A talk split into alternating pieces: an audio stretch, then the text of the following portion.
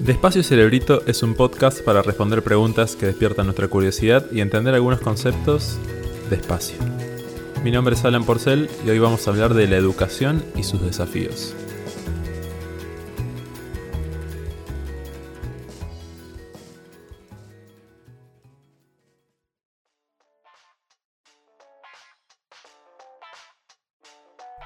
La educación, se imaginarán, es un tema enorme. Puede tener un montón de abordajes posibles que no vamos a alcanzar a cubrir en este podcast. Pero sí podemos meternos con algunas cuestiones puntuales. Algunas cosas que nos pueden ayudar a entender ese fenómeno tan grande al que llamamos aprender. Melina Furman es bióloga y doctora en educación. También es una de las referentes de nuestro país a la hora de hablar de enseñanza. Tuve la suerte de poder hacerle algunas preguntas para este capítulo. Empezamos por algo que me inquieta muchísimo y me parece que es clave. La pasión por el conocimiento, las ganas de saber. ¿Por qué es tan importante generar entusiasmo por aprender? Es fundamental generar las condiciones para que los niños, las niñas, los jóvenes se interesen por aprender y sigan entusiasmados porque hoy más que nunca el aprendizaje, la capacidad de seguir aprendiendo toda la vida es clave para cualquier manera que tengamos de definir el éxito personal y profesional. Hoy el mundo está cambiando muy rápido, más que nunca, y en este camino seguir aprendiendo es la gran llave que nos, que nos va a permitir seguir, seguir estando vigentes, seguir actualizándonos, seguir descubriendo nuevas facetas de quienes somos, seguir colaborando con otros. Por eso es tan importante sembrar esa chispa de, de las ganas de aprender. Generar ese entusiasmo tiene que ver con acercarles a los niños desde que son chiquitos y también a los adolescentes, a los jóvenes, las ideas más apasionantes de los distintos campos del conocimiento, entender qué no me puedo perder porque es apasionante de la historia, de las ciencias sociales, de las ciencias naturales,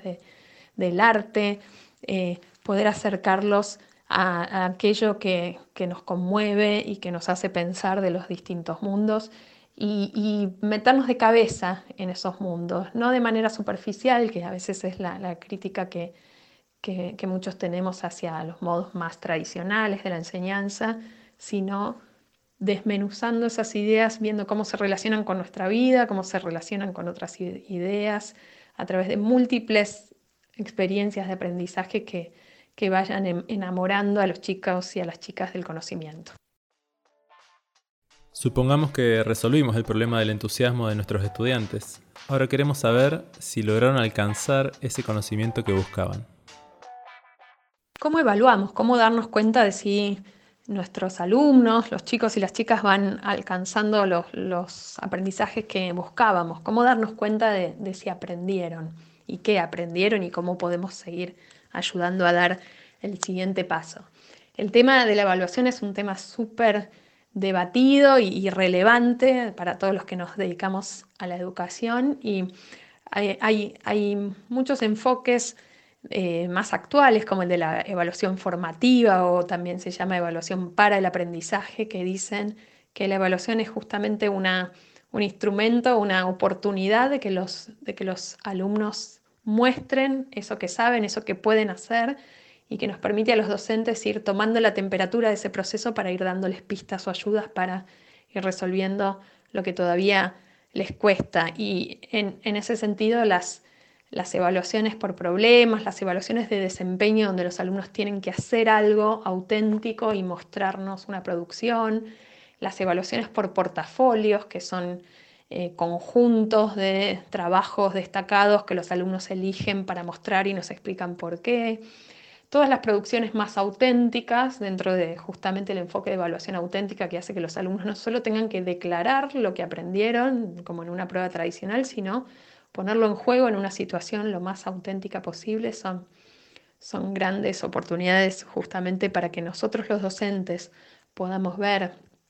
cómo va ese proceso de aprendizaje y que los alumnos también en ese proceso de mostrarlo y de contarlo y de reflexionar sobre lo que saben y lo que no saben y lo que falta, puedan terminar de construir esas ideas y, de afianzarlas y, también de transferirlas a,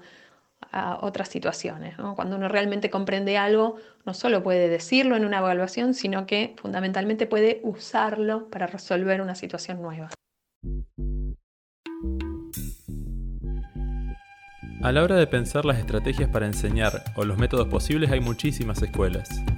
Me interesó preguntarle a Melina por dos modelos que cuando leí sobre ellos llamaron mucho mi atención. El enfoque del aprendizaje basado en proyectos tiene como características fundamentales que inicia con un desafío, usualmente es un desafío de la vida real, eh, que genera entusiasmo por parte de los alumnos, donde hay un problema a resolver, un reto,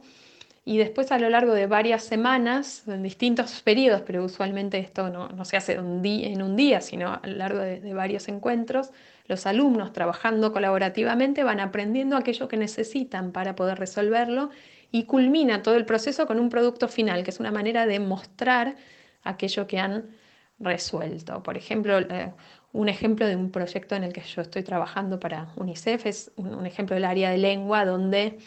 el, desafío inicial, la pregunta inicial del proyecto era, ¿qué historias te asustan más?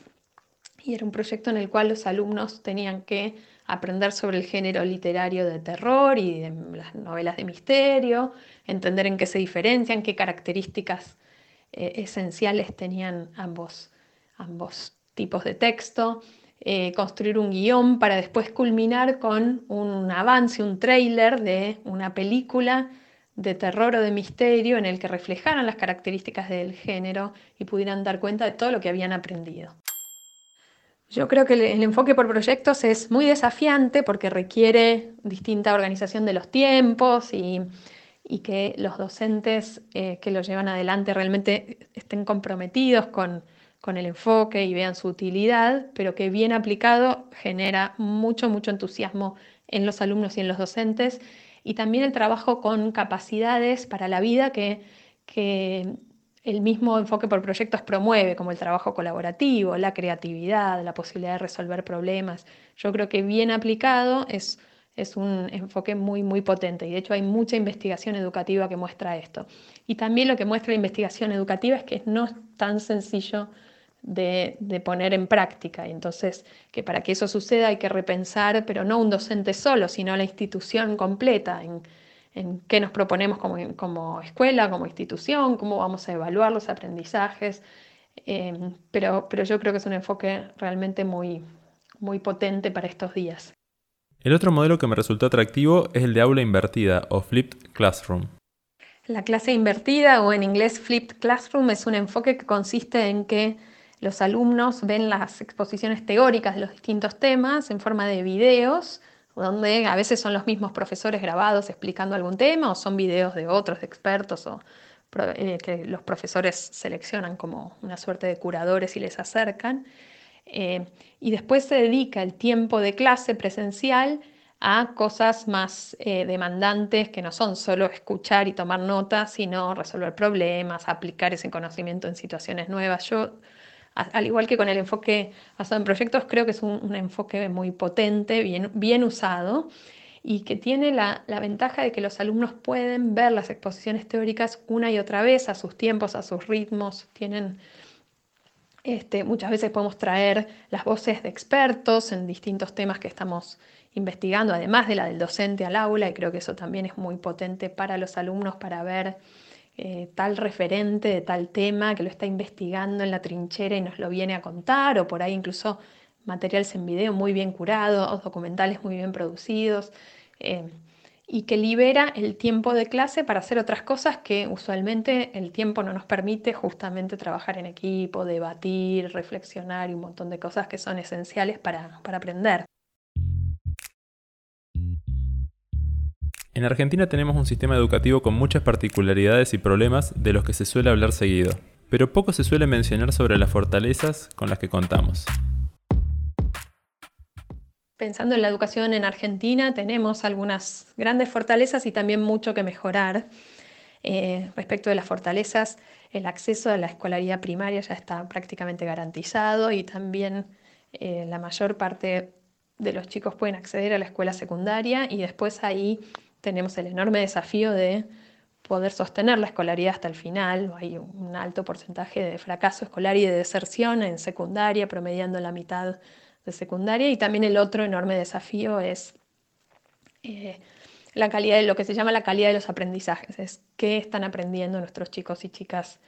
en la escuela hoy. Al mismo tiempo tenemos, y esto de muchas investigaciones, incluso algunas que, he hecho yo misma con mi grupo, eh, docentes enormemente comprometidos, con, con, muy buenos vínculos con los estudiantes, con, con muchas ganas de hacer las cosas bien y, de llegar a todos sus alumnos. y creo que eso es un, valor enorme de, de, la educación en nuestro país que, que, hay que tener como gran punto de partida para cualquier proceso de mejora que, que querramos pensar. Creo que la gran mayoría de nosotros conoce la situación de muchas escuelas de nuestro país y el rol social que a veces les toca jugar, principalmente aquellas que se ubican en barrios carenciados o en lo que conocemos como zonas marginales. A estudiar llegan un montón de chicos que tienen muchos problemas en sus casas. ¿Cómo afecta esto a su desempeño escolar?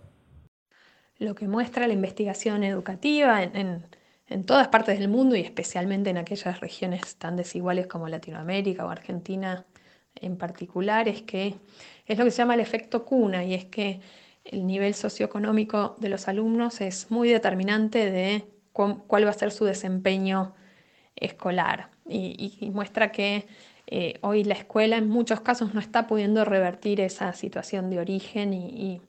hay mucho estudiado sobre esto, ¿no? A qué se debe, a cuál es el capital cultural de las familias, cuál es incluso la asociación entre el nivel educativo de la mamá o de los papás, pero especialmente de la madre con eh, las notas escolares de los chicos. Y esto muestra justamente que, la pobreza estructural es un tema enorme a, a atender en todos los sentidos, pero también en el educativo y la necesidad de ponerle cada vez más esfuerzos y recursos a a, fortalecer las escuelas que, que atienden a los sectores más desfavorecidos. Con lo que pudimos mencionar en este episodio, nos damos cuenta que hay bastante trabajo por hacer. En torno a las ganas de estudiar de los jóvenes, en torno a las evaluaciones y el feedback que se les da, en torno a otras formas de hacer que el conocimiento llegue. ¿Qué otras cosas podemos hacer para mejorar nuestro sistema educativo? ¿Qué cosas ya se están haciendo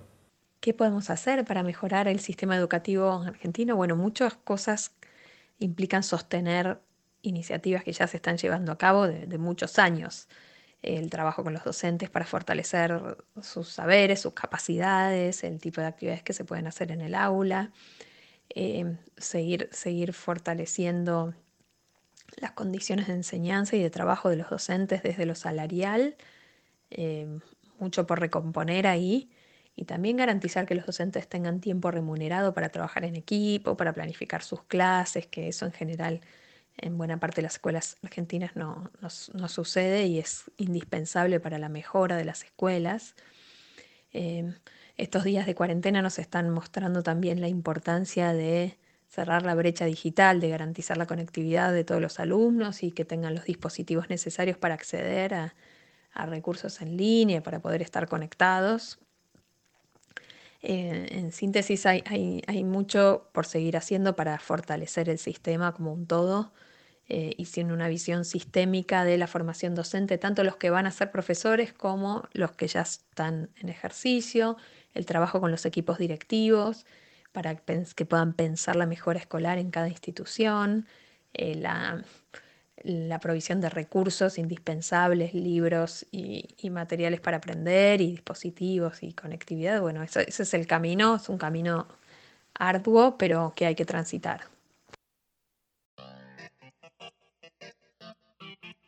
Les recomiendo mucho seguir a Melina en redes sociales, eh, en Twitter pueden seguir todo el trabajo que va realizando y también les recomiendo escuchar la entrevista que le hizo Jerry Garbulski en el podcast Aprender de Grandes, en el que desarrolla muchas cuestiones que mencionamos en este capítulo. Pueden escuchar los episodios anteriores de Espacio Cerebrito en Spotify o en la web de Parque Podcast. Si gustan de lo que hacemos, les invito a considerar suscribirse a Club Parque para darnos una mano en esto de seguir generando contenidos. Puede ser con 100 pesos mensuales, 150, 200 o lo que puedan. Todo nos ayuda para hacer no solo esta serie, sino todas las que encuentran en nuestra web. Les espero en el próximo episodio.